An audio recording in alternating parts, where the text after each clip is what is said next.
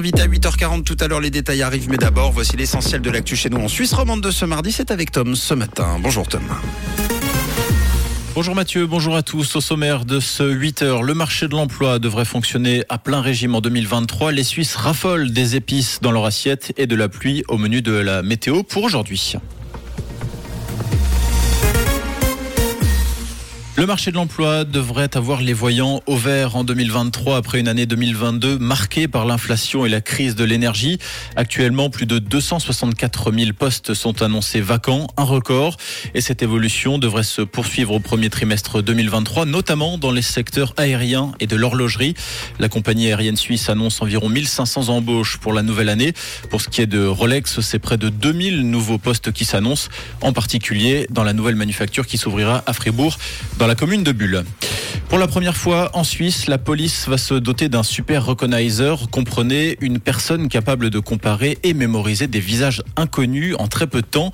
Cette personne a intégré la police municipale de Winterthur au début de l'année. Scientifiquement détectée il y a 15 ans, les super recognizers peuvent notamment reconnaître des personnes masquées ou sur des images floues. Pour l'heure, les missions de ce nouvel atout n'ont pas été dévoilées. Nos assiettes sont de plus en plus épicées. Entre 2011 et 2021, les importations d'épices ont doublé pour atteindre 9525 tonnes en Suisse. Le gingembre est l'épice la plus importée devant le piment et le poivre. L'attrait pour pour les épices s'explique entre autres par la fermeture des restaurants pendant la pandémie qui a poussé les gens à cuisiner davantage à la maison mais aussi par les bienfaits des épices sur la santé.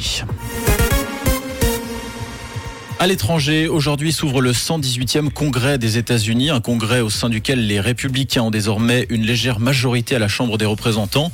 Ce renversement de majorité doit notamment sonner le glas de la commission d'enquête parlementaire sur l'assaut du Capitole du 6 janvier 2021. Il revient maintenant au ministre de la Justice, Merrick Garland, de décider d'inculper ou non l'ex-président Donald Trump pour cet événement.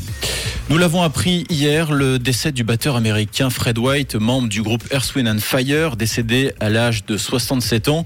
Au cours de sa carrière, Fred White a remporté 6 Grammy Awards avec le légendaire groupe de funk formé en 1969 par son frère Maurice White, disparu lui en 2016. Football, Cristiano Ronaldo est arrivé hier soir en Arabie Saoudite à Riyad. La star portugaise avait quitté son club de Manchester United fin novembre. Il s'est engagé la semaine dernière pour le club d'Al Nasr avec lequel pour un salaire estimé à 200 millions d'euros sur deux ans et demi. Il doit être présenté aujourd'hui à la presse et aux supporters saoudiens. Et pour ce matin, on attend des nuages, un petit peu de pluie et de la grisaille sur la région, avec 5 degrés à la côte aux Fées, à Saint-Sergue et 8 degrés place de la Palue à Lausanne et à Buchillon. Et de belles éclaircies au programme de cet après-midi. Bon réveil sur Rouge et belle matinée. C'était la météo, c'est Rouge.